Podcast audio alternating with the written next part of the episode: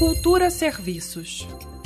A Secretaria de Educação vai divulgar nesta terça-feira, dia 28, os resultados das inscrições de novos estudantes que concorrem a uma vaga na rede pública de ensino do DF.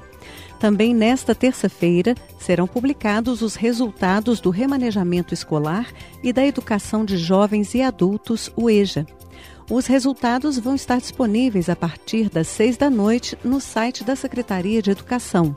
O prazo para a efetivação da matrícula é de 4 a 11 de janeiro e deve ser feita na própria escola selecionada com a apresentação dos documentos exigidos pelo órgão.